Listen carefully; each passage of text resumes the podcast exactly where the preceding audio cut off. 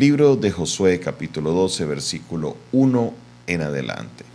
Y dice la palabra del Señor de la siguiente manera.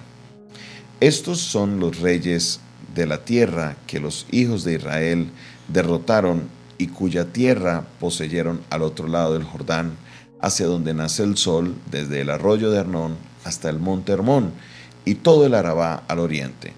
Seón, rey de los amorreos, que habitaba en Esbón y señoreaba desde Aroer, que está a la ribera del arroyo de Arnón, y a, desde el medio del valle y la mitad de Galaad hasta el arroyo de Jaboc. Término de los hijos de Amón. Y el Arabá estaba, perdón, y el Arabá hasta el mar de Cineret al oriente y hasta el mar de Arabá, el Salado, al oriente, por el camino de Bet Jesimot y desde el sur al pie de las laderas de, Prisga, de Pisga. Y el territorio de Og, rey de Basán, que había quedado en los Refaitas, el cual habitaba en Astarot y en Edrei, y dominaba el monte Hermón en Salca y en todo Basán hasta los límites de Jesús y Maaca y la mitad de Galaad, territorio de Seón, rey de Esbón. A estos derrotaron Moisés, siervo de Jehová, y a los hijos, y perdón, y los hijos de Israel. Y Moisés, siervo de Jehová, dio aquella tierra en posesión a los Rubenitas, a los Gaaditas y a la media tribu de Manasés.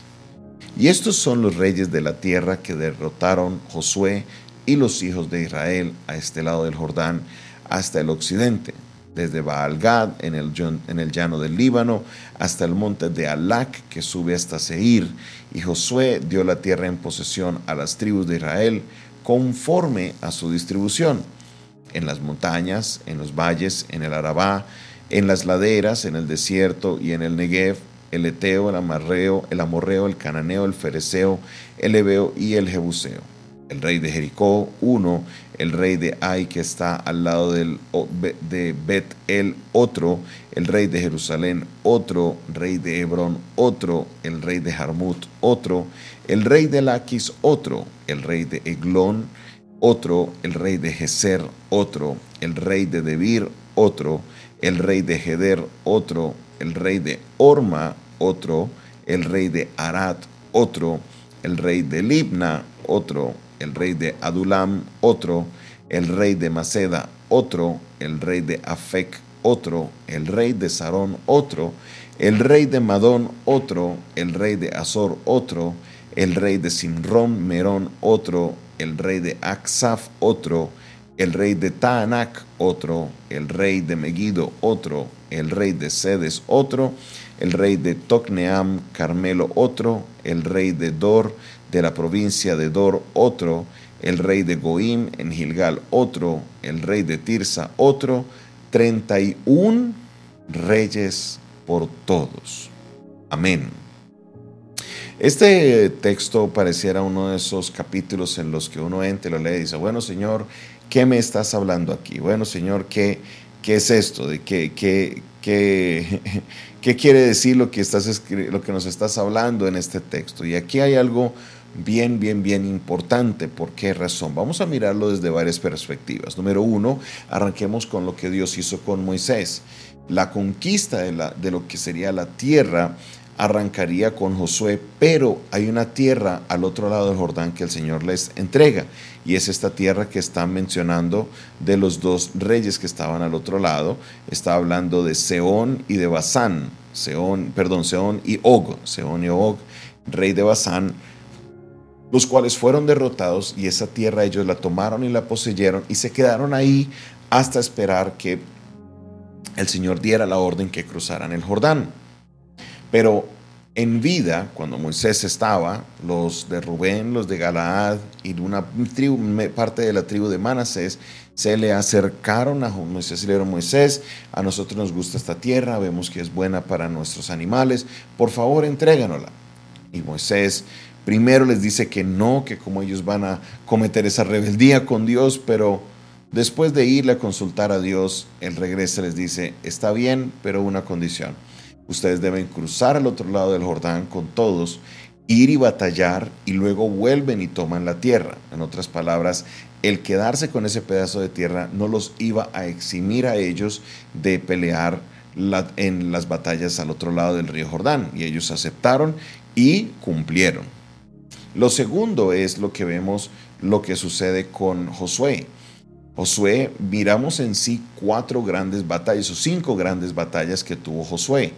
Cinco grandes batallas que cuando uno no lee los detalles, cuando a veces no abrimos nuestra mente a darnos cuenta de lo que sucede, imagínense, en cinco batallas Josué derrota a 31 reyes.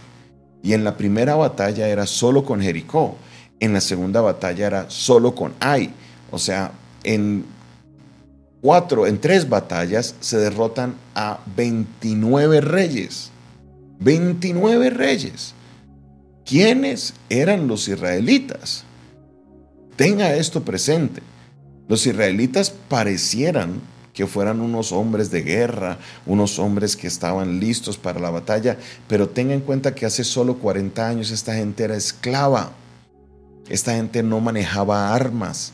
Estas personas no tenían entrenamiento militar. Hace 40 años ellos estaban en Egipto construyéndole las ciudades a los egipcios porque habían sido esclavizados por 430 años. Ellos no eran una nación todavía, apenas se estaban conformando como una nación, apenas estaban recibiendo la constitución, apenas estaban teniendo una tierra. Para usted ser una nación necesitas constitución, necesitas una tierra, necesitas un ejército y, y ellos apenas estaban conquistando la tierra. ¿Quién era esta gente que en solo tres batallas logró derrotar a más de 25 reyes? Era imposible lo que esta gente estaba haciendo. Eso era algo inaudito porque eran personas, como les digo, que no tenían un ejército entrenado, no tenían armas sofisticadas, solamente venían de Egipto como esclavos y Dios en el desierto les enseñó, les preparó y ahora ellos estaban tomando la tierra prometida. ¿Quiénes eran ellos? La verdad que no era nadie. Era una nación pequeña, una, nación menospreciada, pero el Dios Todopoderoso tuvo favor en ellos. Tuvo favor en ellos. tuvo favor en Jacob, en esta nación pequeña, y Dios decidió estar con ellos. Y al Dios estar con ellos, entonces algo maravilloso sucedió. Algo poderoso sucedió. Algo grande y maravilloso sucedió. Y es que Dios les dio la victoria. Y es que Dios les dio la victoria. Es que Dios les abrió el camino. Es que Dios les ayudó para que ellos pudieran estar bien. Para que ellos pudieran salir adelante. Para que ellos pudieran tener la victoria y pudieran conquistar la tierra prometida. De una manera sobrenatural sucedió todo esto. De una manera poderosa sucedió todo esto. Eso fue algo maravilloso lo que sucedió. Eso había sido imposible que un ser humano como Josué en sus propias fuerzas hubiera logrado todo lo que se logró. 31 reyes y de los en cinco batallas. Y de las cinco batallas, dos había sido contra una sola nación. La tercera había sido solo contra cinco reyes. En las otras dos Dios se encargó del resto de la gente. Una cosa impresionante lo que Dios hizo. ¿Por qué? Porque lo que es imposible para los hombres, para Dios es posible. De otra manera no hubiera sido posible que el pueblo de Israel hubiera tomado esta tierra que Dios les había prometido. ¿Qué te ha prometido Dios? ¿Cuál ha sido la palabra que Dios ha dado a tu vida? ¿Qué es esa promesa a la que tú te aferras el día de hoy?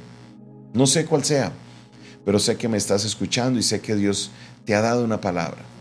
Muchas veces esa palabra parece tan grande, tan imposible, que uno dice, ¿cómo va a lograrla, Señor? ¿Cómo vamos a derrotar 31 reyes en solo cinco batallas? ¿Cómo vamos a lograr hacer eso? El Dios al cual nosotros le creemos, al cual nosotros adoramos, al cual nosotros le servimos, es un Dios especializado en situaciones difíciles. Por eso hoy te animo que sin importar el diagnóstico que tú tengas, sin importar la situación que estés viviendo, sin importar la enfermedad que te estés enfrentando, el problema conyugal, el problema eh, con tus hijos, el problema emocional que estés viviendo, para Dios no hay nada imposible. Él pudo derrotar, Él pudo darle la, la victoria a Josué y a todo su ejército porque Dios estaba con ellos. Dios está contigo. Él también te dará la victoria. Él te dará la sanidad, Él abrirá las ventanas de los cielos. Tu crisis económica no es imposible para Dios. Solo confía, cree que en el momento indicado el Señor vendrá y te dará la victoria. Oh Padre Celestial, te damos la gloria y la honra en este día. Glorifícate Dios en la vida de cada uno de los que hoy se conectan, Señor, a la espera de, la, de, tu promesa en sus vidas. Te pido, Señor, por cada uno de ellos, obra con poder en sus vidas. Glorifícate, Señor. Yo sé que tú nos darás la victoria. Para ti no hay nada difícil. Para ti no hay nada imposible. Confiamos en ti, oh Dios de los imposibles. Y sé, Señor, que tú harás algo poderoso. Yo sé que tú me darás la victoria. Gracias Padre Celestial porque siempre tú nos hablas por medio de tu palabra. Siempre tú nos, tú nos muestras, Señor, tu poder para que en esta temporada de nuestra vida tengamos la fe, Señor, de que tú puedes obrar, de que tú te puedes glorificar. Santo, santo eres, bendito eres, oh Dios Todopoderoso, en el nombre de Jesús. Amén, amén y amén. Esta fue una producción del Departamento de Comunicaciones del Centro de Fe y Esperanza, la Iglesia de los Altares, un consejo oportuno en un momento de crisis. Se despide de ustedes su pastor y amigo Jonathan Castañeda, quien les bendice y les recuerda, suscríbete a nuestro canal de YouTube, si ves al ladito hay una campanita, dale clic a la campana para que recibas las notificaciones de nuestro canal. También no olvides compartir este video, este audio. Yo sé que esta palabra será de bendición para alguna persona. Si quieres aprender un poco más de nuestro ministerio, contáctate con nosotros al 316-617-7888. El Señor te bendiga, el Señor te guarde.